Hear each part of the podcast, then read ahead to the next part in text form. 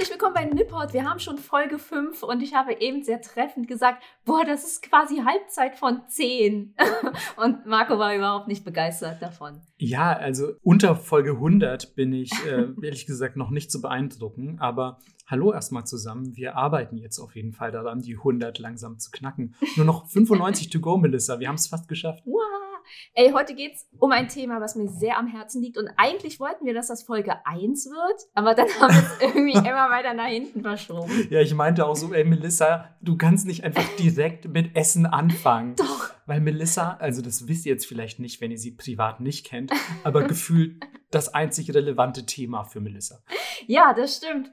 Und äh, jetzt hast du schon gespoilert. Es geht um Essen und zwar ganz speziell geht es um Okonomiyaki. Yes! ich sehe schon, die Begeisterung ist auf jeden Fall da. Ja, weil wir haben uns überlegt, hey, was ist irgendwas, worauf sich jeder einigen kann? Und ich habe noch nie jemanden getroffen, der zu mir gesagt hat, Okonomiyaki mag ich nicht. Nee, tatsächlich ist das auch bei jedem, der es schon mal gegessen hat, behaupte ich, echt eines so der favorisierten japanischen Gerichte. Also ich würde sogar so weit gehen zu sagen, dass es bei den meisten Leuten irgendwie das Gericht, mit dem jeder leben kann, aber das liegt vielleicht auch äh, am Namen der ganzen Chose, denn das heißt Okonomiyaki und übersetzt bedeutet das, grill dir, was du willst, wenn man so mal davon ausgeht. Also Ökonomie bedeutet, was du magst, was du liebst und Yaki bedeutet einfach braten. Simpel. Ja, und der Name ist auf jeden Fall Programm. Voll. Aber für alle, die gar nicht wissen, von was wir hier reden, erklären wir erstmal kurz, wie das Ding überhaupt aussieht. Manche Leute sagen, es wäre die japanische Version der Pizza. Andere sagen, es wäre eher wie ein Eierkuchen oder ein Pancake. da sind wir wieder bei unserem Lieblingsthema von heute. Ich habe mir, kurze Anekdote zwischendurch, ich habe mir zum Mittagessen Pfannkuchen heute gemacht. Ja, Pfannkuchen. Ah, ja, Ihr habt ganz recht gehört.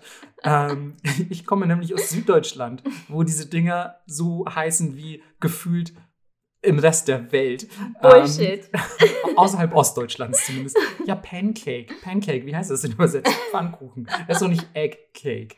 Ähm, und Melissa hat mich dafür härtest gescholten, sage ich mal. Und meinte so, hey, wie kannst du das so nennen? Äh, was, was soll das? Du meinst ja wahrscheinlich einen Eierkuchen. Und ich so, äh, warte mal, reden wir hier gerade von Berlinern, von Pfannkuchen? Was ist das? Und Berliner geht natürlich auch nicht, weil das heißt dann, das ist für euch Pfannkuchen, Ja, ne? genau. Ey, was für ein Schwachsinn. Ey, übrigens habe ich die, das Gefühl, ich verscherze es mir mit irgendeiner Zielgruppe in jeder Folge. so letztes Mal waren es, weiß ich nicht. Animal Crossing, Leute. oh ja, Animal Fall. Crossing, genau. Animal Crossing. Jetzt sind es die Leute, die Pfannkuchen, äh, Eierkuchen sagen. Und ja, mal gucken, was in der nächsten Folge kommt. Ähm, ich habe auf jeden Fall richtigen Hate schon auf, auf Leute, die grüne Socken tragen. Die mache ich alles fertig. Aber das kann ich ein bisschen verstehen. Kommt aus Grün an, würde ich sagen. Hast du nicht heute grüne Socken an übrigens? Äh, ja, halb grün, weil oben ist so ein Froschkopf und unten hat er so eine rot-weiß gestreifte Sache an. Und er hat kleine Ärmchen. Melissa sitzt gerade neben mir und es fällt mir auf jeden Fall sehr schwer, mich auf den Podcast zu konzentrieren, wenn mich dieser Frosch anstarrt. Wir können sie auf Twitter posten. ja, bitte. Obwohl es sind Sockenfotos, die sollten wir lieber bei den 5 Euro Patreons posten, habe ja, ich das Gefühl. oh- ohne Scheiß. So die ganzen Fetischisten katapultieren den Podcast sofort an, Ja. an die Spitze. Genau. So, zurück zum Okonomiyaki. Kleiner Ausflug in die Welt von Fröschen und Fetischismus. Ähm, Das kommt, davon äh, haben wir bestimmt auch noch irgendwann eine Folge. Im Genau. Petto. Japanische Fetische und Wow. Frösche. Ey, da reicht eine Folge nicht. Nee, da, eigentlich müssen wir so je Fetisch, also pro Fetisch, je eine Folge aufnehmen. Ja. Gut, aber Ähm, das Okonomiyaki ist ja. unser heutiger Fetisch. So, wir haben gesagt, es ist äh, ein bisschen Pancake-mäßig, aber es ist auf jeden Fall salzig. Und passiert damit? Ja, es ist auf jeden Fall, genau, eine Konstellation diverser Gerichte oder, oder, oder Zutaten, die man selber total abfeiert. Und die packt man einfach aufs äh, sogenannte Teppan. Viele von euch haben vielleicht den Begriff Teppanyaki schon mal gehört. Das sagt eigentlich auch nichts anderes als Yaki, kennt ihr jetzt schon, gebraten oder gegrillt. Und äh, Teppan ist diese super heiße Eisenplatte, die ihr vielleicht schon mal in manchen japanischen Restaurants gesehen hat äh, gesehen habt. Vielleicht gibt es die auch mittlerweile schon in einigen deutschen. Ich habe sie, Ja, glaube ich, Beim All You Can Eat, in so riesigen All You Can Eat Hallen, ja, gibt es das immer. echt, ich habe sie, glaube ich, hier in Deutschland noch nie gesehen. Was? Ja, dann Also- ballern wir All You Can Eat nächstes Mal. Okay, ich, ich kenne tatsächlich nur die japanische Version. Also wenn man da in so ein Okonomiyaki-Laden reingeht, also es gibt natürlich auch, auch Geschäfte, dort wird das fertige Gericht serviert, aber oft hat man einfach vor sich eine, eine in den Tisch eingelassene Eisenplatte, die sehr heiß wird und auf der man dann sein Gericht brät. Du bekommst nämlich einfach nur vom Kellner, nachdem du bestellt hast, eine Schüssel mit den entsprechenden Zutaten geliefert und musst dann quasi selbst kochen. Also die klassischen Zutaten, das muss man mal dazu sagen, äh, sind Kohl, das ist wichtig, äh, Frühlingszwiebeln, Schweinebauch, wenn man will, Seafood, Seetang und obendrauf Fischflöckchen. Ja, ohne die äh, geht gar Geht nicht. nicht. Die tanzen auch so witzig. Ja, auf jeden Fall. Das ist beim ersten Mal war das mein absolutes Highlight. Ich habe das so, es war ja, ich meine, es sieht ja auch fast ein bisschen gespenstisch aus. Ja. So finde ich, fand ich sehr cool. Aber dazu kommen wir gleich noch, denn erstmal, äh, wie bringen wir denn diese Flöckchen zum Tanzen? Denn, wie, wie das auch klingt, wie bringen wir die Flöckchen zum Tanzen? Klingt, ähm, klingt ein bisschen Sex-Offender-mäßig, ehrlich gesagt. Stimmt, wenn man So- so, von ganz jungen Mädchen redet vielleicht. Ja, ja, genau. Irgendwie Ja. hat das gerade bei mir die Assoziation geweckt. So, ja, komm, ich zeige euch mal, wie ich meine Flöckchen zum Tanzen bringe. Wenn, Ähm. wenn du so Stripclub-Besitzer wärst. Ähm, du meinst, wieso, wieso Konjunktiv jetzt? Also, Ja, ach ja, dieser eine Club, wo es nur Asiatinnen gibt. Ich vergaß. ey, was? Also bitte, nur weil ich hier einen Japan-Podcast mache mit einer Asiatin. ist das Ähm. Yellow Fever auf keinen Fall real. So. Ey, es ist auf keinen Fall real. Aber dazu viel mehr in der Folge über mein Privatleben. Zugänglich für alle 5 Euro Patreons. Dann gibt es auch Fußfotos von mir. Ähm, weiter zur Zubereitung des Okonomiyaki.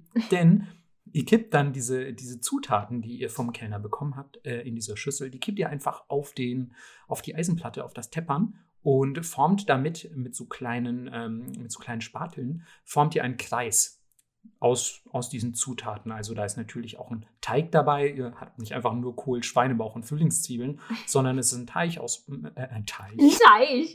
Aber am Anfang ist es auch ein kleiner Teig. auf jeden Fall. Fair enough. Ähm, ein, ein Teig aus, aus natürlich Mehl, ähm, Ei und was ist denn eigentlich alles noch drin? Wasser natürlich auch. Ja, Dashi. Ähm, Dashi natürlich ein Staple in der japanischen Küche. Was Mhm. wird da überhaupt ohne Dashi gemacht? Aber auch zu Recht. Dashi ist einfach das Allerbeste.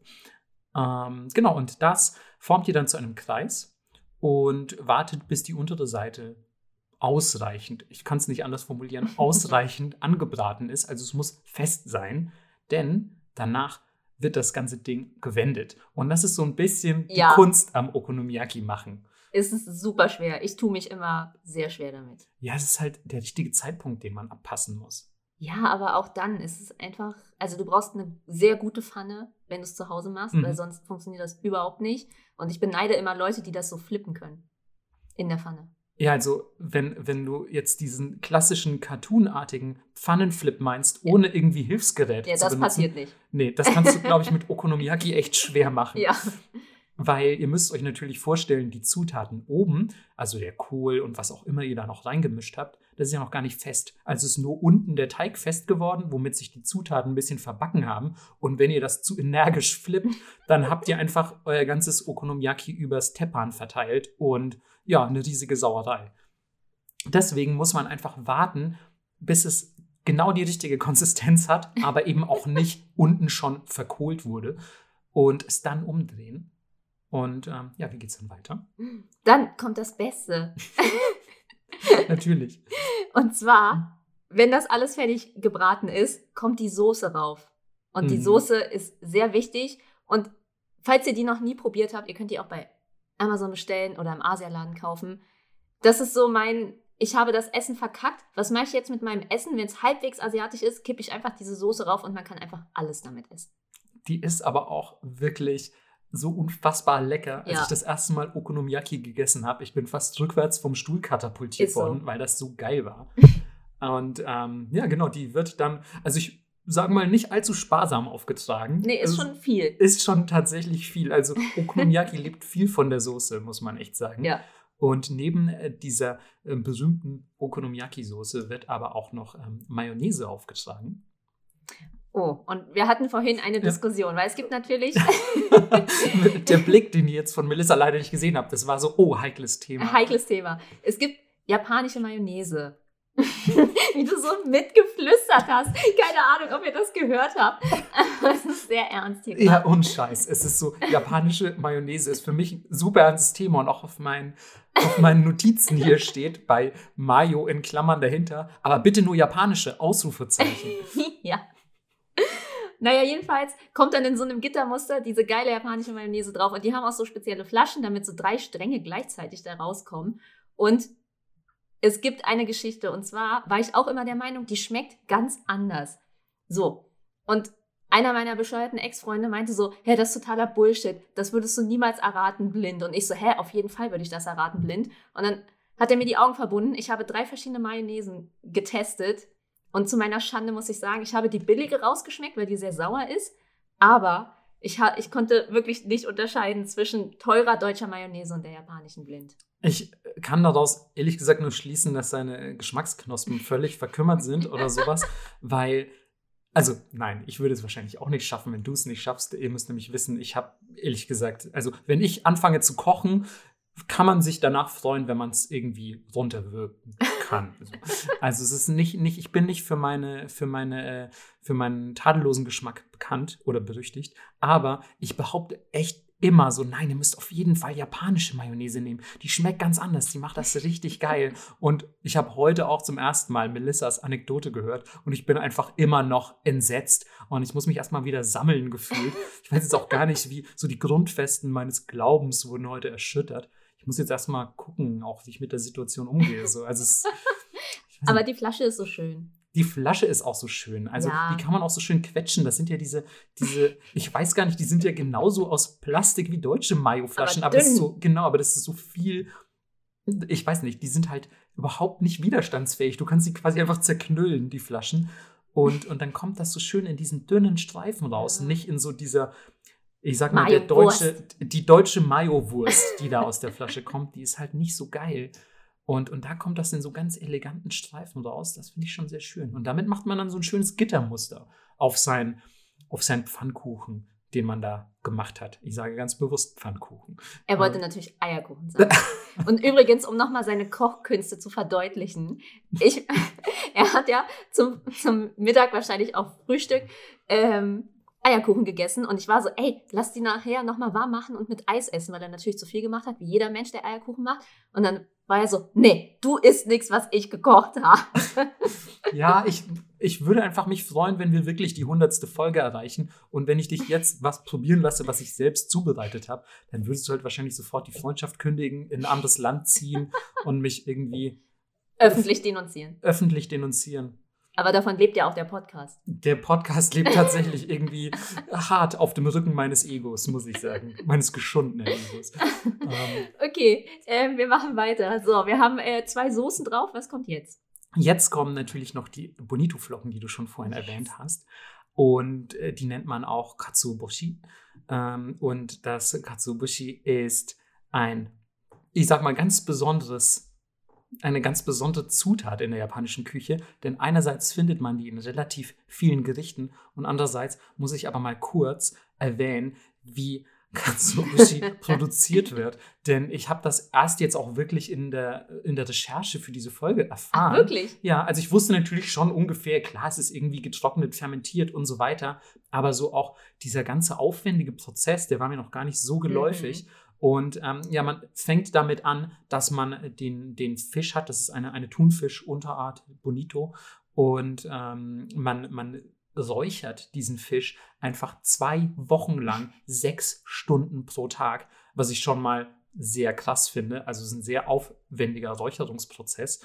Ähm, natürlich wird der vorher, ich glaube, für so 20 Minuten oder so wird er erstmal leicht gekocht, aber danach äh, kommt er irgendwie sofort zum Räuchern. Dann, wenn das Räuchern fertig ist, wird er erstmal ein paar Tage, zwei bis drei, äh, in die Sonne gelegt, um dort wahrscheinlich zu einem harten, Klops. harten, harten Klops zu werden. Und ähm, danach wird ein spezieller Schimmelpilz draufgegeben, mit dem der Fisch fermentiert wird, weil die Japaner echt große Fans davon oh sind, Gott, ja. Dinge zu fermentieren. Äh, Stichwort und böser Blick in Richtung Natto. Ähm, ja, danke. Ey, wir sind uns einmal einig. Wie, Ja, schön. Wie, ungewöhnlich. Äh, direkt den roten Faden verloren. Wie, wie geht das denn? Ähm, anyway, und dann wird man, ähm, dann wird dieser, dieser Fischklumpen, den man hat, äh, wird fermentiert und wird immer wieder dabei mal in die Sonne rausgelegt, um die Pilzschicht auf der Oberfläche abzutöten. Und irgendwann am Ende hat man dann ein sehr hartes Stück Fisch, das aussieht wie Holz und Ja. auch eine ähnliche Konsistenz hat. Und man muss es tatsächlich mit einem Hobel abtragen. Also das heißt, diese Fischspäne, die man da auf seinem Okonomiyaki oder in einem anderen Gericht hat, die sind sehr dünn und können deswegen auch vom Dampf, der aus dem Gericht aufsteigt, bewegt werden. Und das sieht dann ein bisschen aus, als würden die tanzen. Es ist Aber ja super abgefahren, finde ich. wie, wie sind die Leute auf sowas gekommen? Keine Ahnung. Also wer hat, wer hat denn gesagt so, hey, weißt du was, dieser Fisch ist nicht schlecht, aber was passiert, wenn wir ihn zwei Wochen lang räuchern und danach in die Sonne legen und danach schimmeln lassen und dann wieder in die Sonne legen, sodass wir nicht sterben, wenn wir ihn essen? Wahnsinn. Ja, es ist wirklich abstrakt. Ich war ja auch äh, bei meinem letzten Besuch in einer japanischen Kochschule und da hat sie mir das auch alles gezeigt und mit diesem Bonito-Fisch einfach gegen den Tisch gekloppt und es war super hart und ich dachte, wow, das kannst du echt als Waffe benutzen. Und dann dieser Hobel mit dieser ultrascharfen Klinge, Mhm. wo du einfach, keine Ahnung, dir sofort einen Finger abhobeln könntest. Ich stelle mir auch gerade so vor, weil du es erwähnt hast, wie so in irgendeinem japanischen, in einer japanischen Detektivgeschichte, vielleicht Detektiv Conan oder so, wo, wo einfach eine Leiche da liegt und, und Conan oder der, der jeweilige Detektiv einfach so schlussfolgert, ja, das sieht mir eindeutig nach einem Bonito-Mord aus. Also hier wurde jemand mit einem Katsubushi erschlagen. Und äh, Einwirkung stumpfer Gewalt. Nein, genau, Einwirkung stumpfer Gewalt. Es riecht leicht fermentiert und fischig. Ähm, ja, stelle ich mir sehr gut vor. Eigentlich eine tolle Mordwaffe. Die kann man. Oh, weißt du, was mir da gerade einfällt? Die kann man dann aufessen und dann ist sie weg. Ja, aber so, so, so einen ganzen, also das ist ja mal ein Fisch gewesen, der auch von den Thunfischen ähm, stammt. Also das, ein Thunfisch ist ja nicht klein. Ja, Also es ist schon ein Stück. ja. Und ähm, ja, okay, nee, also was, du kannst essen zu Hause privat, was du möchtest, Melissa. Isst, isst deine Mordwaffen einfach auf, das sieht dir ähnlich. Aber was ich eigentlich sagen wollte, und das habe ich tatsächlich mal auf YouTube gesehen, ähm, jemand hat aus Katsubushi ein Messer gemacht. Oh, wow. Und das war einfach mal ein unglaublich cooler Herstellungsprozess. Also es war super faszinierend zu sehen. Und am Ende war dieses Messer einfach unfassbar tödlich. Also es war super scharf. Es war so, es war so dieses klassische, ich nehme einen Seidenschal, werfe ihn in die Luft, halte das Messer hin und der Seidenschal berührt das Messer nur und wird zerteilt, so ungefähr. Krass. Ähm, also das war, das war wirklich, wirklich scharf und ich glaube als Mordwaffe durchaus geeignet. Gut.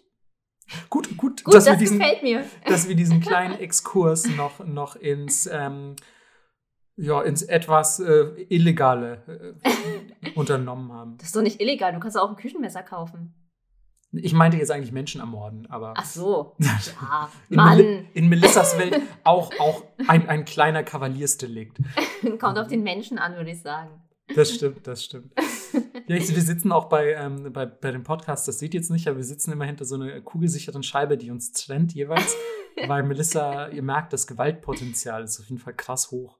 Ja, das geht ja nur einher mit den Dingen, die du sagst. Wie zum Beispiel Pfannkuchen. Aber wenn dich Pfannkuchen schon auch dazu bringt, Leute ermorden zu wollen, uff. will nicht wissen, was im Alltag sonst noch so passiert. Ähm, was kommt noch aufs Okonomiyaki? Äh, ja, es fehlt natürlich ein bisschen Farbe, weil jetzt ist es sehr braun und sehr weiß und deswegen wäre noch ein bisschen grün ganz gut, oder? Ja, voll. Und das ist äh, Aonori. Und das ist wie so oft bei den Ja. Japanern. Wir haben was im Meer gefunden, wir haben es trocknen lassen und jetzt essen wir das. Ähm, es ist einfach getrockneter Seetang, der klein gerieben wird. Und meistens in den Okonomiyaki-Läden hat man auch schon so, so ein Döschen am Tisch, in dem das äh, gesammelt wird und dann hast du einen kleinen Löffel drin und du kannst einfach die ja, jeweilige Menge, die du verzehren möchtest, auf das Okonomiyaki packen und dann ist es auch in meiner Welt schon fertig. Aber Ich möchte kurz dazu sagen, wir haben immer beide unsere Notizen offen und ich linse auf seine Notizen und da steht einfach literally Ingwer für Idioten. ja, Alles klar. da kommt wohl leider hinzu, dass ich rohen Ingwer überhaupt nicht mag. Ähm, Aber der ist doch eingelegt. Der ist ja nicht roh. okay, dass ich Ingwer in seiner nicht weiterverarbeiteten Form. Also ich kann Ingwertee trinken oder so, das geht klar. Und ich könnte zum Beispiel auch, ähm, weiß ich nicht, Ingwerplätzchen oder so essen. Aber was ich nicht mag, sind tatsächlich diese Ingwerscheibchen, die man beispielsweise beim Sushi dazu bekommt. Ja, oder eben auch der Ingwer, der auf dem Okonomiyaki manchmal drauf liegt, wenn du es schon fertig bestellst. Wenn du es selber machst, kannst du dir natürlich weglassen. Und ähm, bevor ich es mich jetzt mir bevor ich es mir jetzt auch noch mit der Ingwer-Crowd verscherze, ähm, macht bitte so viel auf euer Okonomiyaki, wie ihr möchtet. Und ihr seid da noch keine Idioten, ich schwöre. Dazu muss ich sagen, ich mag das auch nicht. Ich packe es auch immer runter. Oder gar nicht erst rauf. Ja. Also sieht ganz schön aus farblich. Ja, ne? farblich ist es wunderschön, weil es so ganz knalle pink ist und zusammen mit diesem Braun, dem Weiß und dem Grün ist es schon sehr hübsch. Und manchmal werden noch so Muster reingezogen, wenn man so von einer Seite mit zum Beispiel einer Gabel, gibt es ja bei uns beim Kuchen auch, durch die Linien zieht. Aber könnt ihr ja dann alles googeln. Ja, wir sollten auch einfach mal ähm, geile Okonomiyaki-Fotos posten. Ja. Ich habe, glaube ich, sogar noch das erste Okonomiyaki, das ich in Japan je gegessen habe. In Osaka war das. Ähm, davon müsste ich noch ein Foto haben. Und wenn ich das finde, poste ich es auf Twitter, weil äh, es gibt keine anderen Okonomiyaki-Fotos im Internet und meins ist sehr wichtig. ja, emotional auf jeden Fall. Emotional und ich, ja, ich glaube auch unsere Zuhörer sind mega involviert emotional und die werden sich halt denken so, ey, es, Mann, klar gibt es da viele Okonomiyaki-Fotos, aber wenn ich das von Marco nicht gesehen habe, ist mein Leben auch einfach nichts wert. Und ähm, das kann ich total nachvollziehen, deswegen möchte ich euch erlösen und dieses Foto posten, sofern ich es finde. Schön. So, jetzt ist das Okonomiyaki fertig. Und alle haben auch ihr Handy rausgeholt und es fotografiert. Heißt, man kann es ja jetzt essen. Aber man isst es nicht mit Messer und Gabel, ist ja klar, sondern man hat ein sehr spezielles Gerät. Ja, die Füße. Ähm. Hm, alle Fetischisten so, boah, ich war eben schon an Bord mit den Froschsocken, jetzt geht's weiter. Stimmt, eigentlich hätten wir uns was Neues einfallen lassen sollen. Nee, bitte sag, Melissa. Also jetzt, wenn es wirklich an den Verzehr geht und du die ganze Zeit von Essen schwärmst, überlasse ich das auch dir. Okay, man hat, ihr müsst euch vorstellen, sowas wie einen kleinen Spachtel. Hier steht Spatel. Wo ist da der Unterschied? Äh, ich glaube, das ist äh, das gleiche Wort für, ähm, äh, Quatsch, ein unterschiedliches Wort für den gleichen Gegenstand. Okay. Ähm, da, wo ich herkomme, würde man, glaube ich, Spatel sagen. Spatel hört sich an wie eine Beleidigung für mich. Spatel. Hm, ja, da äh, fehlt noch ein Buchstabe, aber nee, ich, nee, ich weiß nicht. Also ein Spachtel ist, nee, doch, Spachtel ginge auch. Aber vielleicht ist Spachtel für den Handwerker und der Spatel zum Essen? Das könnte natürlich auch Nun sein, aber wenn ihr das vielleicht wisst, könnt ihr uns ja auf Twitter schreiben und äh, uns mitteilen, wie ihr das Ding nennt, mit dem ihr euer Okonomiyaki bearbeitet. Gut, also ich möchte meinen Wortschatz erweitern. Ich nehme diesen kleinen Spatel. Sehr gut, du sagst das richtig gut. Hinten Holz, vorne Metall und zerteile das Ding wie eine Pizza oder einen Kuchen. Und es macht mega Spaß, finde ich. Weil Ja, du so tsch, tsch, tsch, da drauf rumhämmerst irgendwie. Hm, Sind wir wieder bei der Gewalt, aber bitte, bitte erzähl weiter. Und dann äh, gibst du quasi diese pizzaartigen Stücken auf die Teller deiner Freunde und dann auch auf dein eigenes und dann wird geballert. Genau, das kommt natürlich darauf an, ob man mit asiatischen Freunden essen geht oder nicht, weil so mit meinen deutschen Freunden immer gefühlt, nee, nee, jeder bestellt sein eigenes Okonomiyaki. Was soll das? Weil das ist, kennst du das? Was? Kennst du das? Ich weiß nicht. Ich habe immer das Gefühl, wenn ich mit meinen asiatischen Freunden essen bin, so, oh, lass uns viel bestellen, lass uns alles teilen Ja. und so. Und das finde ich immer super angenehm, weil du kannst von allem probieren. Jeder hat irgendwie eine möglichst große Auswahl. Und meistens, wenn man dann mit, mit deutschen Freunden essen geht, ich glaube, das ist einfach ein kultureller Unterschied, ähm, bestellt jeder so sein eigenes Gericht. Und klar, wenn man irgendwie gut befreundet ist, sagt man durchaus, hey, willst du mal probieren? Kannst du ruhig was abhaben? Aber im Prinzip bleibt es dein Gericht. Das finde ich immer einen ganz interessanten kulturellen Unterschied. Das stimmt. Und alles ist immer in Deutschland auf einem großen Teller. Ja. Und äh, in Asien hast du oft viele kleine, was ein bisschen nervig ist, weil du voll viel abwaschen musst. Mhm. Deswegen haben alle Asiaten auch immer einen Reiskocher und einen Geschirrspüler. ähm, ja, aber das kann schon sein. Aber bei uns wurde immer alles geteilt. Ich bin schon so groß geworden. Und dieser bekannte Drehtisch, der in so klassischen chinesischen Restaurants auch noch Mhm, steht, mhm. wo du einfach dran drehst und dann zack. Bitte sag, dass ihr den zu Hause habt. Nee, leider nicht. Okay. Aber ich hätte gerne einen. Ja, das kann ich mir gut vorstellen. Vielleicht mache ich mal ein DIY und baue mir selber einen. Du, du würdest doch einfach nur Peter, also Peter ist Melissas Hund, falls ihr euch erinnert, ähm, ich würde wahrscheinlich einfach Peter draufsetzen und so als Drehen. Fo Fotoplattform benutzen, so aus, Oh. aus, jeder, aus jeder Perspektive einmal ablichten. Ja, also wenn hier gerade äh, Tischler zuhören, ich habe auch Dinge zu offerieren, die ich für diesen Tisch tun würde. Das klingt ist Auftragsmord oder, ähm, oder wieder, wieder eher so ein Fall für OnlyFans oder die 5 Euro Patreons. Ähm, Genau. Ja, aber dann hat man quasi, äh, wenn man dann anfängt zu essen, die Okonomiyaki-Prüfung und Feuertaufe bestanden. Und das Geile ist, wenn du ähm, das mit dem Teppern vor dir machst, dann bleibt dein Okonomiyaki einfach bis zum letzten Stück warm. Das Ja, ist voll geil. Das ist irgendwie ganz nice. Also du lässt natürlich den Rest auf der Platte liegen und ähm, ja, kannst dann einfach immer weiter heißes Okonomiyaki ballern. Das finde ich immer sehr angenehm. Voll. Das ist für Leute wie mich, die einfach so unfassbar langsam essen. Ich esse so unfassbar langsam. Und dann am Ende ist das Essen immer kalt, aber in dem Fall nicht. Ja. Deswegen Teppanyaki auch immer so mega schön gesellschaftlich eigentlich Mhm. zusammenzusitzen und zu sagen so, hey, äh, ich schneide mir mal ein Stück irgendwie oder ich spachtel mir mal ein Stück von deinem ab und, und dann zu sagen, ja, hier, probier mal ein Stück von meinem und ich habe hier Tintenfisch in meinen und in meinen ist Bacon oder was auch immer oder ich habe hier Hiroshima-Style, wozu wir später noch kommen. Ähm, probier doch mal und so weiter, das finde ich irgendwie super gesellig und am liebsten, also wenn du deinen Drehtisch bekommst, hätte ich gerne einen Teppanyaki-Tisch. Aber das kannst du ja wirklich in kleiner Form kaufen. Das stimmt, ja. Nur wüsste ich, also ihr könnt meine Wohnung natürlich auch nicht sehen, nur wüsste ich gar nicht, wo der wirklich. Am Küchentisch. Hm, Hm. Aber äh, man muss dazu sagen, an seinem Küchentisch steht nur ein Stuhl.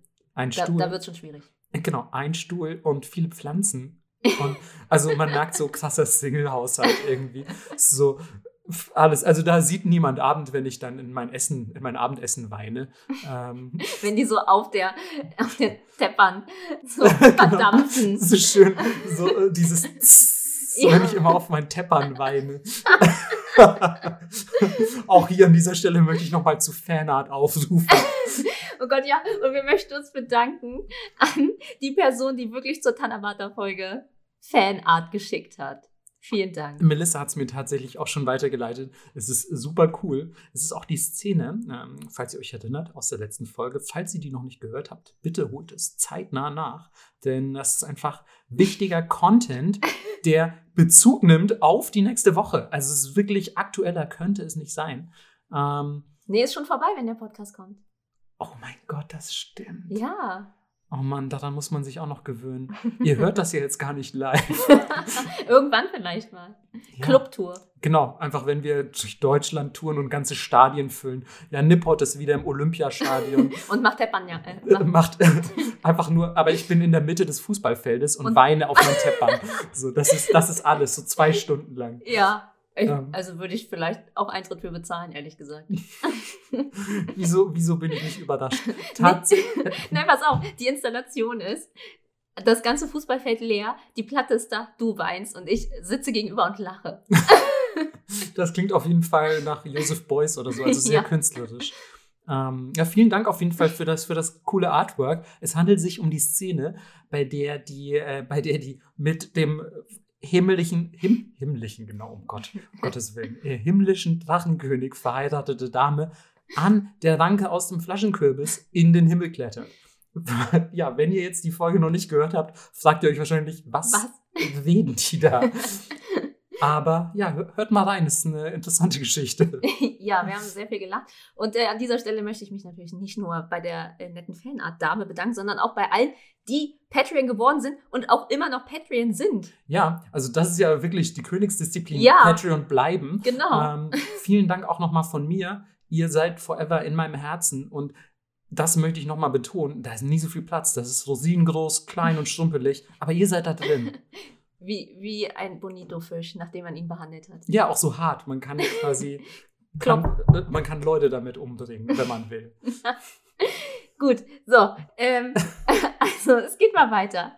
Heute sehr viel Mord und Essen. Das sind genau meine beiden Themen, die mich begeistern im Leben. also, man hat jetzt dieses Stück auf dem Teller, man steckt es sich in den Mund. Und wie fühlt es sich an? Heiß. Ähm, ja, das stimmt. Das kommt an, wie gierig man ist. ähm, es ist ne, natürlich auch ein bisschen abhängig von den Zutaten, die man gewählt hat. Aber es ist ach, super schwierig zu beschreiben. Erstmal ist es natürlich eine geschmackliche Explosion, weil da so viele verschiedene intensiv schmeckende Dinge drin sind und die Soßen, die wir vorhin schon erwähnt haben, sehr, ja, einen sehr krassen Geschmack in ihrer Mischung erzeugen. Aber auch gleichzeitig ist die Konsistenz halt sehr, wie würde ich sagen, also ja, schon omelettartig fast, oder? Mhm. Also, Aber es ist auch äh, um und unten ein bisschen knusprig mhm, und äh, innen drin ist es relativ soft. ja. Ich muss mich gerade zusammenreißen, nicht soft zu sagen. Melissas Favorite ist es übrigens, irgendwo Umlaute einzubauen, wo sie nicht hingehören. Söck. ah, Frog Söck. Sorry. Du Also, meinst wohl Suddy. Ähm, Södi. Ich sollte einfach nach Schweden ziehen oder in die Türkei. Dann könnte ich das den ganzen Tag machen. Ähm, also ja, es ist relativ soft und außen aber ein bisschen crunchy und innen kriegst du aber Texturen durch den Kohl und äh, das macht das Ganze auch so mega geil, weil Essen lebt ja von Texturen, das predige ich immer, und Gegensätzen und ähm, durch diesen Crunch vom Kohl und oben und unten ist es ja auch ein bisschen crunchy, hast du beides im Mund und das macht es so mega lecker und außerdem ist die Soße süß und sauer gleichzeitig, aber es gibt eine softe Note durch ähm, die Mayonnaise und insgesamt ist es ein sehr rundes Gericht. Ja, tatsächlich. Also auch ein bisschen unabhängig davon, welche Zutaten man wählt. Ich glaube, so konnte das Gericht überhaupt erst so populär werden. Mhm. Es schmeckt einfach immer gut. Ich habe schon Okonomiyaki in allen möglichen Variationen gegessen und es ist einfach immer noch eins meiner absoluten Lieblingsgerichte. Sogar weltweit, nicht nur auf die japanische Küche bezogen. Oh, weltweit. Ja, äh, und lustigerweise ist der Konkurrent ist die Pizza bei mir. Also es geht in eine ähnliche Richtung. Dass du noch kein Okonomiyaki-Tattoo hast, Ey, das wäre eigentlich echt das Oh wäre Mann. Das wäre das wär wirklich, aber auch so, so personifiziert mit so einem kleinen Gesicht und so. nee, mit der fliegenden Flasche drüber, wo die Soße rauskommt. Oh mein Gott. Okay, also Leute, ähm, ihr habt es gehört, äh, Okonomiyaki-Tattoo incoming. Das Bei, klingt bei echt mega. 25 Patreons geht's ab.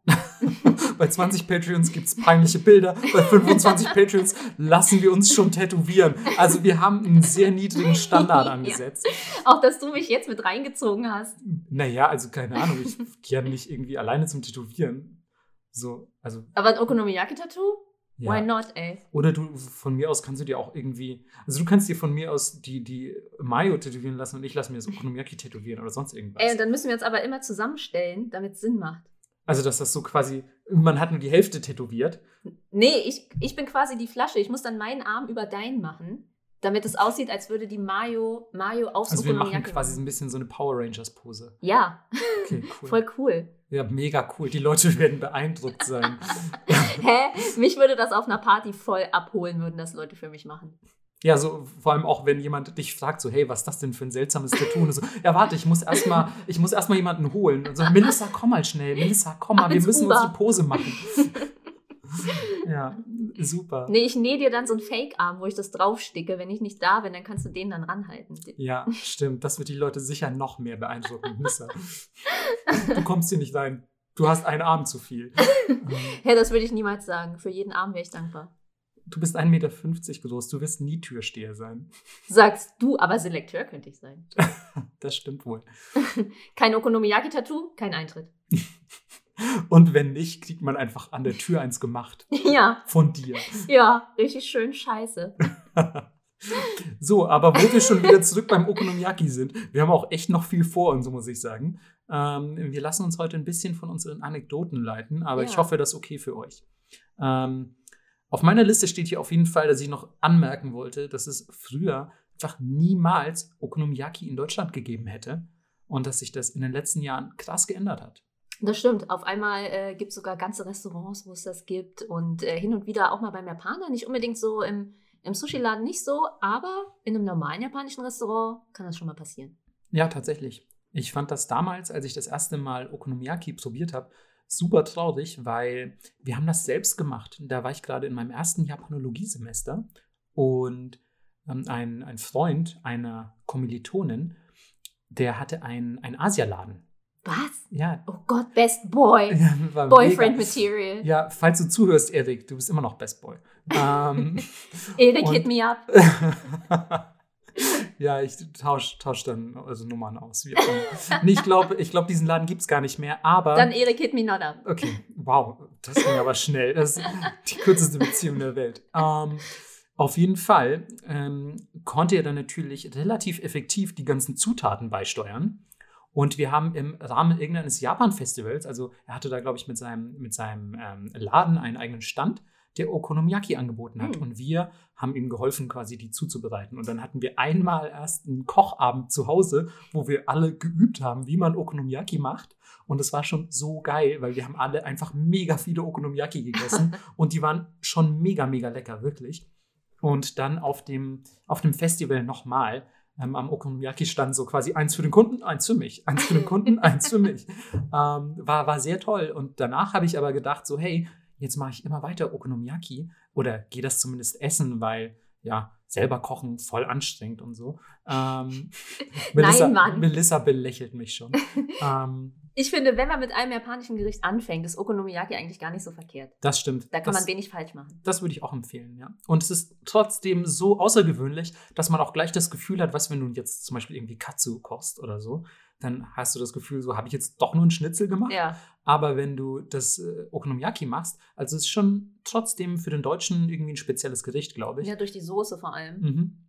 Ja, und ich meine, wir machen trotzdem, also abgesehen davon, dass irgendjemand mal vielleicht sich Tintenfische aus dem, also so Tintenfischringe aus dem, Tü, äh, aus dem Ja, bitte? Tief, Tiefkühlregal. uh, ja, es ist, auch, äh, ist ja auch schon wieder spät, ich bin ein alter Mann, ähm, aus dem Tiefkühlregal holt. Ähm, ich habe auch das Gefühl, ich habe in jeder Folge so ein Nemesis-Wort, das ich einfach nicht aussprechen kann. Was hatten wir denn vorhin? Das konnte keiner von uns aussprechen.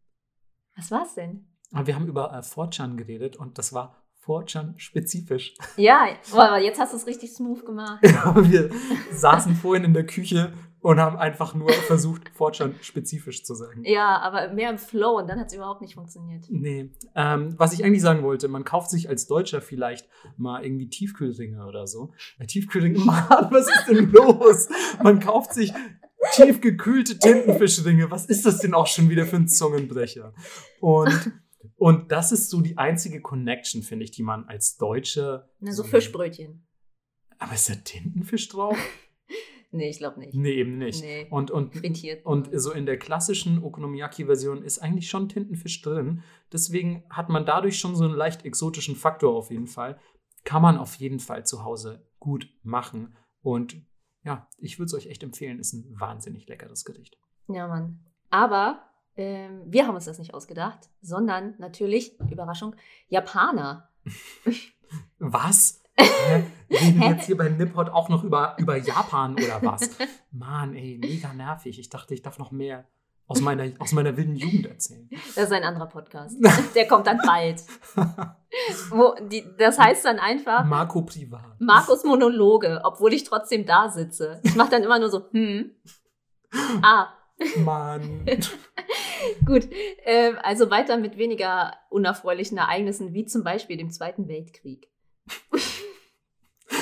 Smoothe Überleitung, wirklich. Ähm, also tatsächlich viele Gerichte, die äh, in der japanischen Küche heutzutage Mehl enthalten, wurden um die Zeit erfunden, weil es natürlich äh, super abgefuckt war und es gab kaum Reis. Deswegen musste man mit Dingen Vorlieb nehmen und anfangen zu kochen, die gerade zur Verfügung standen. Ja, und ähm, das bezieht sich allerdings eher auf das Okonomiyaki in seiner heutigen Form. Denn eigentlich äh, gab es ähnliche Gerichte schon weit früher, die aber über den Verlauf der Zeit immer variiert wurden und auch je nach Region sehr unterschiedlich ausgefallen sind. Genau, und los ging es mit dem ersten, ja, wie soll man es nennen, äh, sehr simplen Eierkuchen. Einigen wir uns doch auf Crepe. Crepe.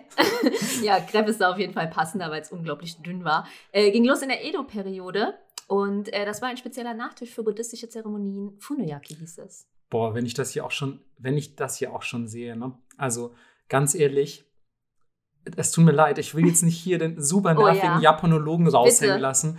Aber was, was hier auch für Jahreszahlen, also Melissa hat falsche Jahreszahlen bei der Edo-Periode eingetragen. Und ähm, Deswegen habe ich auch nichts gesagt, ist doch gut. Keiner hätte das mitbekommen. Keiner- dass da falsche Zahlen stehen, hättest ja, du es jetzt nicht ich, gesagt. Nee, aber ich möchte wirklich, dass ihr das alle wisst. Also da stehen falsche Zahlen. Ich weiß nicht, was Melissa noch falsch recherchiert hat. Ähm, also ich weiß nicht, ob ich überhaupt noch was glauben würde. Also ähm, hört euch mal meinen neuen Podcast an, Markus Nippot. Ähm, da erfahrt ihr die ganze Wahrheit. Reacts Äh, to. Nein, das ist, glaube ich, auch nur, nur, also es ist eine Zahl falsch. Wahrscheinlich bist du auf der, also selbst in der Jahreszahl, deswegen bist du wahrscheinlich einfach nur auf der Tastatur ausgerutscht. Behaupte ich jetzt. Ja, mir rutscht gleich eine andere Hand aus, auf jeden Fall. ja, nein, ey, ganz ehrlich, ich muss da, ich muss da wirklich, also das war der, das ist das Einzige, was man mit diesem Studium macht. Andere Leute irgendwie klugscheißerisch verbessern. Nee, wir kommen auch noch mal zum Thema Japanologiestudium. Damit kann man ein bisschen mehr machen. Aber eben auch klugscheißen. Und, Vor allem. ähm, ja, und ey, das passiert so selten. Wie oft redet man denn im Alltag über Japan, wenn man nicht gerade mit Leuten wie uns abhängt? Hm. So, deswegen habe ich jetzt einfach so meine Chance gesehen. Und ich meine, einmal, einmal, Einmal klugscheißen. einmal klugscheißen. Gut. So, Also zurück zu dem Crepe. ja, zurück zu dem Crepe. So, ja. Mm, mm, mm, sag lieber du, sag lieber du. Ich habe voll Angst jetzt schon. Melissa äh, strahlt so eine gewaltbereite Atmosphäre aus. Also wir haben diesen dünnen Crepe, der zu dieser Zeremonie gereicht wird. Und auf diesen dünnen Crepe wurde gepfefferte Misopaste geschmiert. Und dann ging es weiter. Genau. Also ich habe ähm, unter anderem auch noch je nach Quelle, die man findet, also wir waren ja damals leider nicht dabei, ich hätte es mir gerne angeguckt, ähm, findet, man, findet man unterschiedliche äh, Zubereitungs-, nicht Arten, aber ungefähr, sagen wir mal, Zutatenlisten für dieses Funoyaki, also diese, diese Crepe aus der Edo-Periode. Und auch hier findet man unterschiedliche ja, Entstehungs Mhm. Entstehungszeiträume übrigens. Also ich glaube, es ist einfach so das auslaufende 16. Jahrhundert gewesen, wo das ungefähr entstanden ist. Also ihr könnt euch vorstellen, es ist schon ein ziemlich traditionelles Gericht.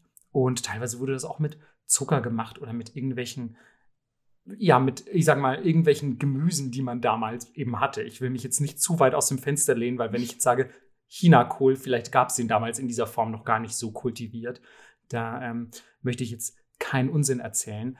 Aber tatsächlich hat sich das dann auch relativ schnell weiter in eine süße Variante entwickelt, weil man denkt sich ja jetzt heute auch beim Crepe, ich weiß nicht, wie ihr drauf seid, aber ich denke mir eigentlich immer, wo ist denn jetzt Nutella, Bill? Hä, Also- beides gut. Isst du herzhaften Crepe? Erst herzhaft und dann noch einen süßen hinterher. Boah, ich weiß nicht, ich habe irgendwie, ich habe so eine Abneigung gegen herzhafte Pfannkuchen und herzhafte Crepe, muss ich sagen. Hä, aber Was isst du denn dazu? klar. Was- Nee, was isst du denn dazu, zu einem Crepe? Also Äh. zu so einem eher französischen Crepe. Crepe. Crepe. genau. Also, mieses Crepe.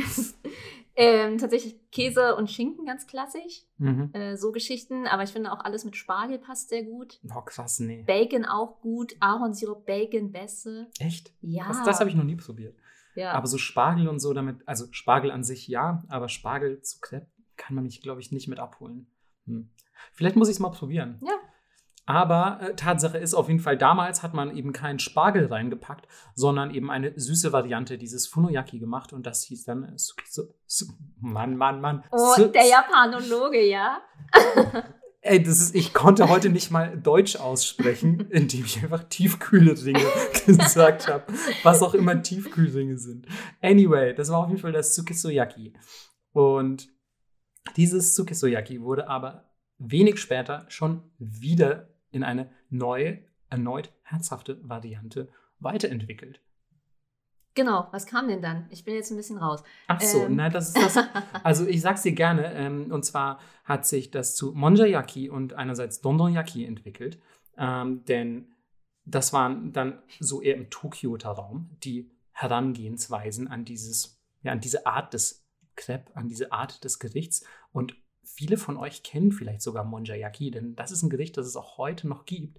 Und das ist ja für Mm. viele die Tokioter Variante des Okonomiyaki, aber an sich ist es schon anders, denn es ist deutlich flüssiger, lässt sich meiner Meinung nach weniger angenehm essen und ja, wenn ich ganz ehrlich bin, schmeckt auch nicht ganz so gut wie ein Okonomiyaki. Und ich sag jetzt einfach mal ganz direkt, es sieht aus, als hätte jemand auf die Platte gekotzt am Anfang. Danke, ich wollte es nicht sagen, aber ja, es ist einfach so flüssig, dass, Ja. dass wenn du das bekommst, also die Schüssel, ich, das klingt jetzt wirklich, wirklich hart, aber du bekommst halt erstmal eine Schüssel mit eine Flüssigkeit, die aussieht wie Kotze. So, und dann kippst du die aufs Teppanyaki und formst dann aus den, aus den Zutaten, wie beispielsweise Kohl, formt man so einen kleinen Kreis. Und darin befindet sich dann ja noch mehr Flüssigkeit, die quasi dadurch nicht auslaufen kann. Und dann fängt man an, so von außen an diesem Ding rumzuessen, bis auch das Innere quasi hart geworden ist. Ihr müsst euch das so ein bisschen vorstellen. Äh, manche Leute machen das als Kind, ich mache das immer noch. Wenn man zum Beispiel einen Schnitzel bekommt mit Soße und man hat so das Kartoffelpüree und ich möchte nicht, dass die Soße mein Schnitzel berührt, weil dann das Schnitzel matschig wird. Ich möchte, dass mein Schnitzel crunchy bleibt. Und deswegen forme ich dann so eine Wand aus Kartoffelbrei. okay, also mit dem Essen spielen quasi. Ja. und das macht man da die ganze Zeit. Deswegen ist es eigentlich ganz witzig, das zu machen. Und äh, die Story ist, finde ich, total süß, wie das so zustande kam und wie das populär wurde. Weil es gab äh, vor einem Dakashiya, das ist ein Süßigkeiten-Shop und da geht man einfach so rein. Ihr kennt das vielleicht, bei manchen Leuten heißt das eine süße Tüte, habe ich mal gehört. Geht rein und sagt, hey, für 10 Cent hätte ich gerne diesen großen Schlumpf und für 2 Cent hätte ich gerne ein grünes Gummibärchen. So müsst ihr euch das ungefähr vorstellen. Äh, die hatten davor einfach so eine, äh, so eine heiße Platte und jeder konnte sich da sein Ding so zurecht schustern, wie er wollte. Und für die Kinder war das total geil, weil die mussten natürlich die ganze Zeit schreiben lernen und ständig neue Schriftzeichen und Kanji ballern und sind dann immer dahin und haben ihren Lieblingsbuchstaben mit dem Teig gemalt, sozusagen. Ein bisschen wie Pancake Art. Ja, ich habe auch Bilder davon gesehen. Das sieht Richtig ganz cute aus, ja. Ja, genau. Und dann gab es eine sogenannte Lautverschiebung. Also, so besagt die Legende, von Mojiyaki zu Monjayaki. Wie du dich, also ich finde es schön, weil du vorher hast du angedeutet, Melissa meinte so, sag du mal die japanischen Sachen. Und es geht doch, geht doch voll gut. So, also kein, kein Grund zu falscher Bescheidenheit. Ähm, ja, finde ich auf jeden Fall eine voll cute Story. Also ich muss mir gerade vorstellen, wie die kleinen Kids, die sich voll freuen, dass sie heute das Kanji irgendwie für so was ganz Simples gelernt haben, so Taberu oder so. Und dann ist es eben auch noch Essen. Und dann so, oh, kannst du mir irgendwie das Kanji machen? Oder was noch einfacheres, irgendwie so ein Hiragana oder so. Ja, das, oh, oder ähm, ihren Namen einfach. Ja, oder ich weiß gar nicht, äh, also hat man da so viel, ich habe meistens nur einzelne Zeichen gesehen, aber hat man ganze, ganze Wörter geschrieben? So? Ja, also, aber manchmal, also zum Beispiel mein Nachname auf Chinesisch ist nur ein Zeichen. Ich habe auch gerade immer noch tatsächlich an Hiragana gedacht. Man kann natürlich so, ja. auch das Kanji verwenden. Kommt drauf an, wie, wie groß das Ding wird. Wenn es natürlich sehr klein wird und du kannst es irgendwie nicht mehr lesen, dann ist es einfach nur ein Blob, bis du so, so ein Kanji mit 18 Strichen hast oder so.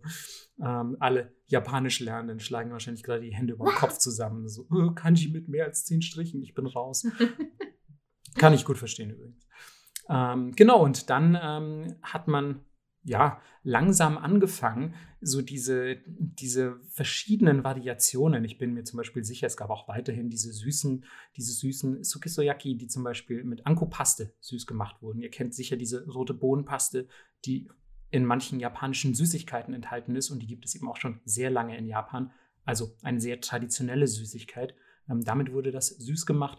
Das wurde natürlich noch weiter verkauft und gerade im Zuge auch gewisser Katastrophen, die sich ereignet haben und die natürlich den Reis oder generell die Lebensmittel sehr rar gemacht haben, haben sich diese Gerichte, die eben sehr einfach und aus allem, was man so übrig hatte, zusammengemischt werden konnten, sich sehr krass in ganz Japan verbreitet. Und jede einzelne Region hat dann so ein bisschen ihr persönliches Okonomiyaki-Rezept aus dem Boden gestampft.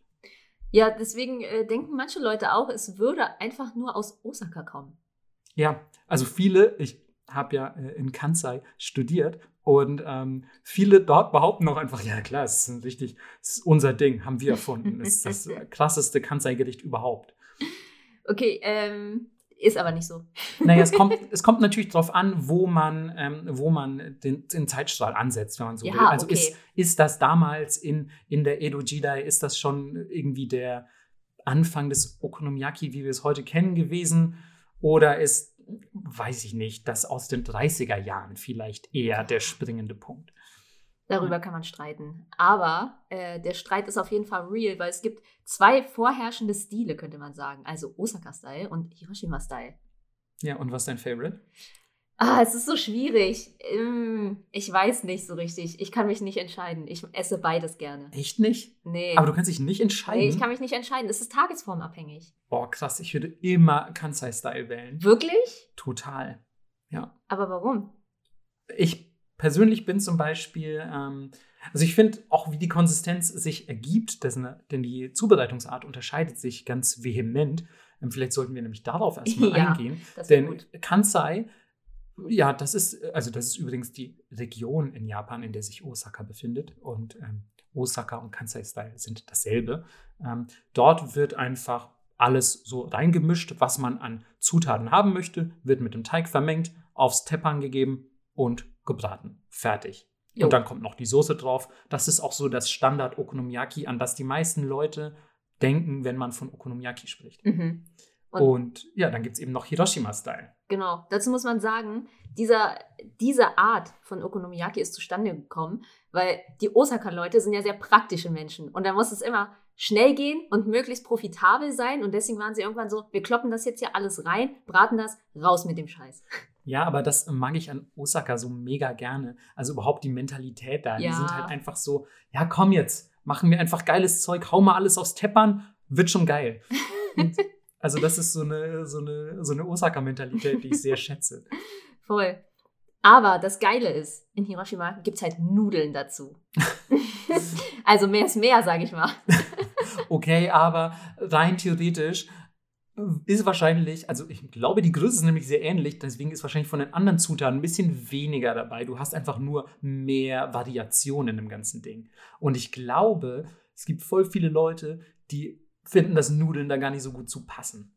Also, weil ich persönlich war, als ich das erste Mal Hiroshima-Style Okonomiyaki gegessen habe, ich will nicht sagen fast ein bisschen enttäuscht, aber ich fand irgendwie so, hä, da ist jetzt auch noch Yakisoba, also gebratene Soba-Nudeln. Äh, die sind da jetzt auch noch drin. Man kann es sogar mit Udon auch machen. Also habe ich schon gesehen. Ja, aber das mag ich auch nicht. Ich habe es noch gar nicht. Magst du Udon generell? Nee, Echt nicht? nee, nicht besonders. Oh Mann, ihr könnt mein Gesicht nicht sehen, aber ich bin entsetzt. weil Ja. Ich liebe Udon. Und ähm, ja, ich, ich weiß gar nicht, ob ich heute ohne Udon hier wäre. Ich habe Udon so viel zu verdanken.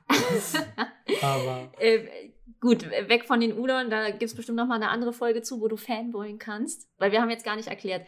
Also der Unterschied ist, es wird erst beim Hiroshima-Style ein dünner Crepe gemacht und darauf wird alles geschichtet. Mhm. Und zwar ist es sehr viel Kohl. Dann kommen die Nudeln draufgeknallt. Und ähm, dann wird das Ding in der Mitte so ein bisschen zusammengefaltet und der ganze Kram kommt oben drauf. Nein, glaube ich, oder? Also ist das nicht, also ich, zumindest das, was ich gegessen habe, war dann, glaube ich, so, du hast die Soba nebendran quasi in so einem kleinen Haufen oder so einem kleinen Kreis auch. bei mir nicht. Ah, okay. Alles drin. Okay. Bei mir waren die so daneben, dann haben die das Ding umgedreht und, ah nee, Quatsch, genau. Also die haben das erst daneben gebraten dann auf, auf den Haufen Kohl mit dem Crepe darunter gegeben und dann umgedreht, sodass das Ganze auf den Nudeln liegt. Ach so, ja, ja, ja. Genau. Ja. Und, dann, und dann, wenn das Ganze auf den Nudeln liegt, kommt quasi der Crepe, der zuerst unten war, ist dann ja auf der oberen Seite. Genau. Und da kommt dann noch ein, ein Ei drauf. Ja, Ja. stimmt. Ein Ja, Ei, ja, also ein Spiegelei, das quasi neben, neben dem ganzen Kram noch gebraten wird. Also man braucht auch viel mehr Platz fürs Hiroshima Ja, äh. Okonomiyaki. Ähm, kommt das dann noch oben drauf und es schmeckt natürlich auch vorzüglich. Also ich möchte auf keinen Fall äh, Hiroshima Okonomiyaki äh, verunglimpfen, denn das ist ein super leckeres Gericht. Aber tatsächlich würde ich, glaube ich, immer das, das ähm, Osaka-Style Okonomiyaki bevorzugen. Ich finde, wenn man äh, selber macht, dann Osaka-Style. Aber wenn man irgendwo hin möchte, wo jemand für einen kocht, Mhm. dann Hiroshima. Ja, klar, ist ja auch aufwendiger und Ja, und es ist irgendwie auch entertaining, den so zuzugucken. Und Mhm. er hat auch für uns ein bisschen Show gemacht und war gut drauf. So. so. Ja. Also ich war ähm, im, im sogenannten Okonomimura im, äh, in Hiroshima. Das ist ein, wie, wie soll ich es nennen? Ist ein großes Haus, ein mehrstöckiges, Ja. in dem einfach nur Okonomiyaki-Läden sind. Da war ich auch. Ah, okay. Und das ist halt super, super geil, weil, Ja. du, da, weil du da sitzt und erstmal musst du dich sowieso für einen Laden entscheiden. Und was, das fällt super schwer, weil erstmal willst du ja einfach nur Okonomiyaki essen und alle haben das. Und was ist denn das Leckerste? Also, wenn du nicht gerade irgendwie vorher 1000 Google-Reviews checken willst, was man sowieso in Japan nicht braucht, weil gefühlt alles lecker Ja. ist, ähm, gehst du halt einfach irgendwo rein und dann ist da bei uns war so eine wirklich so eine uralte Oma und, und die auch irgendwie ganz angetan war, dass da ein paar Ausländer kommen, wobei ich nicht glaube, dass das in diesem Haus allzu selten ist. Ähm, aber die war trotzdem sehr so, ach ja, cool, woher seid ihr denn? Was seid denn ihr für welche? Und dann hat die uns irgendwie auch so ähm, ganz, ja, ganz andächtig quasi, also zumindest für, für so eine alte Dame, ähm, irgendwie dieses, dieses Ding vor unserer Nase auf dem Teppan zubereitet. Und es war halt irgendwie echt schon so eine kleine Show im Vergleich Ja. zu dem, hier hast du eine Schüssel in Osaka und jetzt mach mal. so, klar, Ja, es ist dann halt eher ein, ein Event. klar. So. Und man muss einfach darauf klarkommen, dass dann eben Soba oder Udon oder sonst was drin ist. Was ich, manchmal habe ich einfach keinen Bock drauf, weil ich finde, ich habe mich, glaube ich, auch in meiner, und ich habe mich in meiner Japan-Zeit auch ein bisschen an, ähm, an Yakisoba überfressen, Ah, wenn ich okay. ehrlich bin. Und wenn dann jetzt quasi auch noch Soba in meinem Udon, äh, in meinem Udon, Soba in meinem Udon, quasi die doppelte Inception-Nudel. ähm, nee, wenn die dann auch noch in meinem Okonomiyaki sind, dann ist, glaube ich, echt ein bisschen too much. Aber wem es schmeckt. Ja, voll. Aber wo wir schon bei Restaurants sind, hast du denn Empfehlungen? Ja, tatsächlich ähm, würde ich sowieso, wenn ihr in Hiroshima seid, das besagte Okonomimura, von dem wir gerade gesprochen haben, das müsst ihr auf jeden Fall aufsuchen. Am besten auch mehrmals. Ich war leider nur einmal da, aber probiert euch doch mal durch das ganze Haus. Das würde ich eigentlich gerne mal machen. Voll. Einfach so eine Woche, eine Woche Hiroshima und einfach zu jeder Mahlzeit nur ins Okonomimura mal gucken. So, und dann danach auch so ein geiles Review abgeben. Können wahrscheinlich nicht viele von sich behaupten. Zumindest nicht Leute, die in unmittelbarer Umgebung davon wohnen. ähm, und ansonsten, falls ihr in Tokio seid, würde ich euch empfehlen, checkt mal das Sakura-Tee in, ähm, in Harajuku aus. Das können wir dann auch gerne nochmal auf unserem Twitter-Account verlinken. Das ist ähm, ja relativ gut zu erreichen, wenn ihr irgendwie in Shibuya oder in Harajuku seid, weil das mitten in diesen beliebten Einkaufsstraßen liegt, ist leider auch manchmal mit ein bisschen Wartezeit verbunden, aber das ist ja in Japan sowieso keine Seltenheit. Das gehört dazu. Ähm, genau, und da habt ihr das Teppan direkt vor euch. Also da könnt ihr das eins dieser Restaurants, wo ihr das selbst machen könnt. Und es ist echt super lecker, ist super angenehm da, ist irgendwie eine coole Location, irgendwie die, die auch cool aussieht. Man kann teilweise, wenn das, ich würde sagen, wenn das Wetter schön ist, kann man sogar draußen sitzen. Und ähm, ja, ich habe da mal sogar meinen Geburtstag gefeiert. Das war Hm. irgendwie ganz nice. Und ähm, ja, ist einfach auch eine stylische Location. Kann ich euch also auch ans Herz legen. Und zu guter Letzt, das haben wir jetzt heute noch gar nicht erwähnt, aber es gibt noch die sogenannten Takoyaki. Die wollte ich einfach nochmal zur Sprache bringen, weil sie einfach geschmacklich so ein bisschen in die Richtung des Okonomiyaki gehen, meiner Meinung nach. Klar gibt es da noch Unterschiede, aber es ist für mich immer so ein bisschen Okonomiyaki to go auch.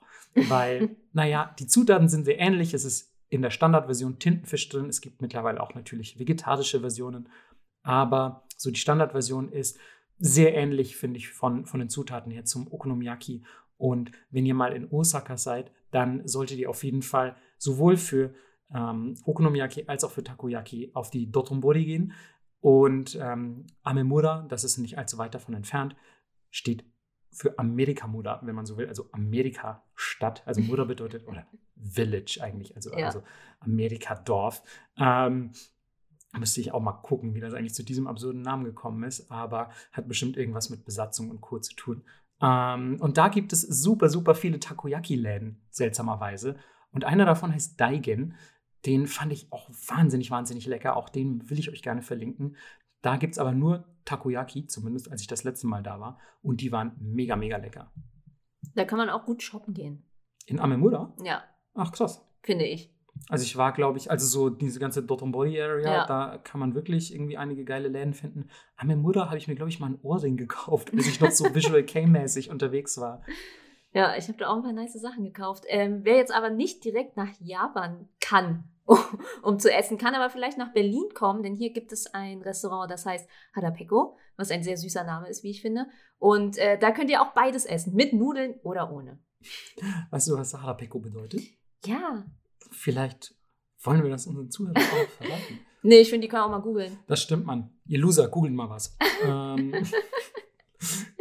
Nein, das ist, äh, äh, naja, eigentlich Hunger. So, ki wenn Kinder Genau. sagen, sie haben Hunger. Ja. Ganz süß, so mein Ja. Bauch macht das so. ja, also es ist quasi Peko, also Peko Peko eigentlich, ist Ja. so eine Art kindliche Sprache für ich habe Hunger und Hara ist einfach nur der Bauch.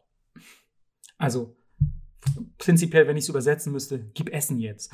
ähm, Mein Bauch macht Peko Peko. ja, okay, oder die süßere Variante, mein Bauch macht Peko Peko. Also gib Essen jetzt. ja. Das ist die Berliner Ergänzung. Und äh, ich habe auch noch eine Ergänzung, die mir sehr am Herzen liegt, weil ich eben schon sagte, die Soße.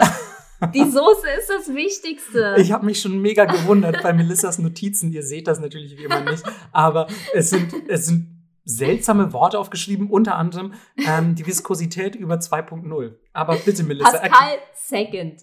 Bitte, Melissa, erklär uns auf. Also, das Ding war, ähm, am Anfang gab es die äh, Worcestershire Soße, was ein unfassbar scheißiges Wort ist, finde ich.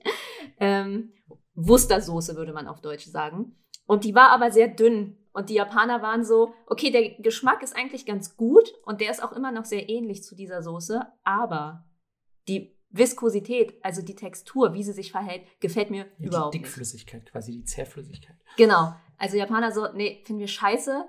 Deswegen machen wir jetzt unsere eigene. Und die Viskosität, über die wir jetzt hier reden, ist über. Also quasi, ihr nehmt das an ein Stäbchen und lasst es runterlaufen. Ist über 2.0 Pascal Second.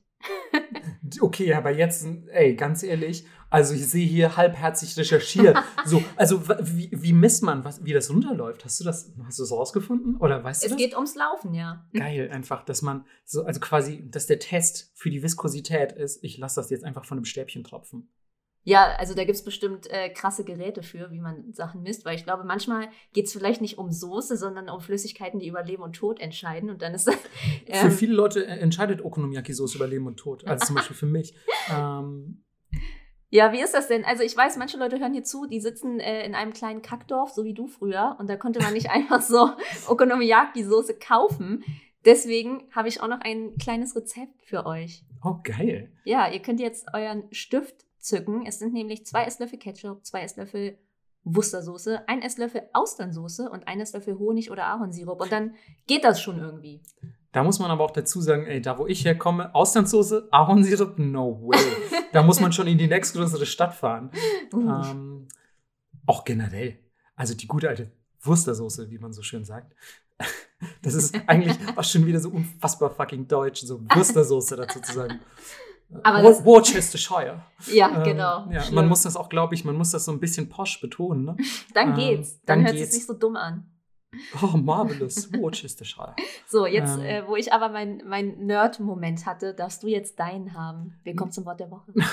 ich möchte nochmal auf jeden Fall dein äh, übrigens deinen Nerd-Moment loben, weil ich habe das Gefühl, ich habe immer so viele Nerd-Momente in diesem Podcast und alle Leute denken sich wahrscheinlich so, boah, Marco, halt einfach mal einmal kurz die Klappe, lass Melissa auch mal abnörden. Und dann kommt so ein Thema wie Viskosität von Soßen und Melissa so, das ist mein Moment. This is what I trained for. Ja. Und hier ist sie. Jump out. Ja, Finde ich, find ich super schön. Ich hoffe auch in den zukünftigen Folgen, vielleicht welche, die nicht nur mit Essen zu tun haben, kommen nochmal nerdige Melissa-Momente. Wenn wir irgendwann über Maskottchen reden, geht's ab. Ja, Melissa spricht auch schon gefühlt seit, seit Folge null von, von diesen Sanrio-Maskottchen. Also diese, diese großen, dicken, sehr cute aussehenden Stoffanzüge, die wie ich gelernt habe, einfach auch gar nichts repräsentieren. Also die sind nicht für Unternehmen oder so. Auch. So, also teilweise Aber vielleicht. nicht von Sanrio, das sind die Genau, einen. aber Sanrio sind einfach nur so um der Cuteness willen entstanden. Und ja, ich glaube, da geht Melissa dann völlig in ihrem Thema auf. Ja. Das wird euch wahrscheinlich in Zukunft auch noch irgendwann erwarten. Das ist dann eine dieser Folgen, wo ich mich zurücklehne und sage so, ey Melissa, mach du mal, ich nicke nur. und genau, und bevor wir uns heute verabschieden, kommen wir eben noch wie Melissa schon angekündigt hat, zum Wort der Woche. Und ja, das ist diesmal was, wo Melissa meinte, sie kann das sehr gut nachvollziehen. Oh Gott, ja. Denn es ist Cuidore und es bedeutet übersetzt sich bankrott essen, ähm, was mit Okonomiyaki durchaus passieren kann. Das ist eins dieser wundervollen Wörter, für die die Japaner einfach einen Begriff entwickelt haben, wo wir ja, wo wir einfach einen ganzen Satz bilden müssen. Und natürlich haben wir als Deutsche solche Wörter auch. Ich glaube, das hat jede Sprache. Zum Beispiel irgendwie so, wenn du dann im Englischen plötzlich das Wort Schadenfreude wiederfindest mhm. oder so, wo du denkst, also das haben die Deutschen irgendwie ins Ausland gebracht. Schadenfreude, wirklich, na toll. Gut. Ähm, und die Japaner haben eben solche tollen Worte wie Kuidaure. Und das setzt sich eigentlich nur zusammen aus dem Ku, also dem Kui. Und das ist einfach nur Essen. Hm, das kennt ihr dann vielleicht auch schon von dem Kanji für Taberu. Vielleicht habt ihr ja schon angefangen, Japanisch zu lernen. Dann ist das in der Regel eins der ersten Wörter und Kanji, das ihr lernt, behaupte ich. Und ähm, dann das Taureru, das ist ein bisschen komplexer und ein bisschen seltener das Wort. Das hat auch ganz viele Bedeutungen und es kann wirklich alles heißen, vom Sterben bis zum besiegt werden, bis zu Regierungen, die gestürzt werden, aber eben auch pleite gehen. Und ja, in diesem Fall ist es eben das Pleitegehen, all seine Moneten für Okonomiyaki rausballern. Das ist super relatable Content. Ja, also wirklich, wenn ein Gericht mich dazu bringen könnte, mein gesamtes Erspartes dafür auf den Kopf zu hauen, dann ist es, glaube ich, Okonomiyaki. Und natürlich posten wir für immer. Äh, für immer. Das stimmt, das Internet vergisst nichts. Wir posten für immer. Das ist, das, was, was geht heute in meinem Kopf vor? Ähm, wir posten wie immer natürlich auch die Kanji nochmal auf unserem Twitter-Account. Ja, und damit verabschieden wir uns für heute. Ja, Guten schön Appetit. war's. Guten Hunger. Ciao. Ciao.